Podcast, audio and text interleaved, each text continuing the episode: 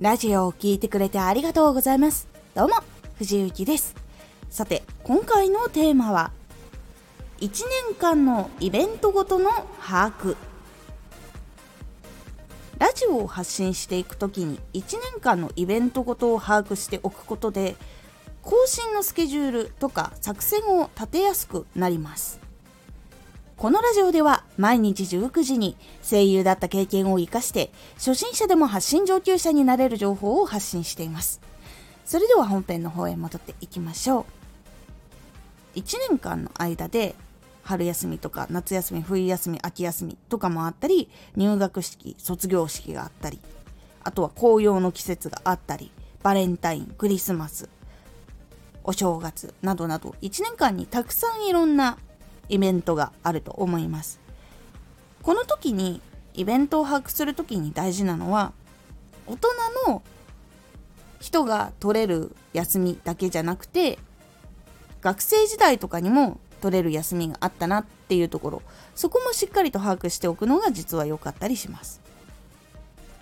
ここを意識することでいつ時間がこう取れるなとか自分の使いたい時間がいっぱい取れる時間帯ってどこだなとかあとはどういう風に旅行に使いたいからいつから準備始めるかなとかそういうところも考えてイベントごとを把握していくと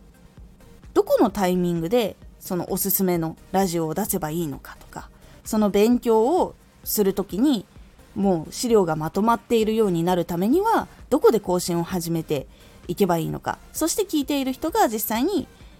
取り組み始める前からその気持ちを盛り上げるためにはどうしたらいいのかとか。そういうふうにラジオの構成っていうのを考えていくことができやすくなっていきます。実際にそのイベントごとの把握っていうのはトップ YouTuber の人とかもしていたりするんですよね。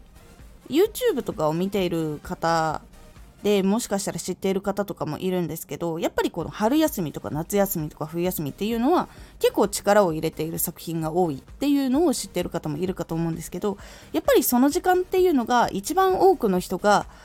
YouTube を見に来る時期でもあるし楽しんでもらえる時期でもあるしそこを制することができるかどうかっていうのが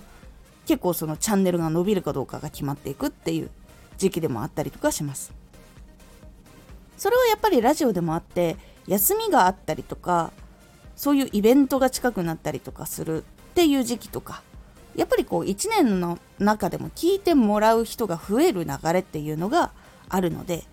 そこをしっかりと知っておくことで新しい方にも聞きやすいラジオとかの対策が取れたりとか今聞いている人たちのこうパワーアップをサポートできるようなラジオを作ることができたりとかそういうふうに考えることができるようになっていきます。なので1年間のイベントごとの把握っていうのは結構した方が良かったりします。是非これはまだやったことなかったなって思った方は是非書き出してみてそのイベントごとの近くだったらどういうのを発信した方が自分のチャンネルはいいのかなとかいうのを組み立ててみてください。それをやるだけでも結構考え方も変わるし自分もワクワクしたりできるのでおすすめです。今回のおすすめラジオ。シーズンの内容は早めに投稿。シーズンの中でイベントごとがある時にどういう内容だったらどのタイミングに投稿した方がいいのかっていうのをお話ししております。このラジオでは毎日19時に声優だった経験を活かして初心者でも発信上級者になれる情報を発信していますのでフォローしてお待ちください。毎週2回火曜日と土曜日に藤雪から本気で発信するあなたに送る上級者の思考の仕方やビジネス知識などマッチョなプレミアムラジオを公開しています。有益な内容をしっかり発信するあなただからこそしっかり必要としている人に届けてほしい。毎週2回火曜日と土曜日。ぜひお聴きください。ツイッターもやってます。ツイッターでは活動している中で気がついたことや役に立ったことをお伝えしています。ぜひこちらもチェックしてみてね。コメントやれた、いつもありがとうございます。では、また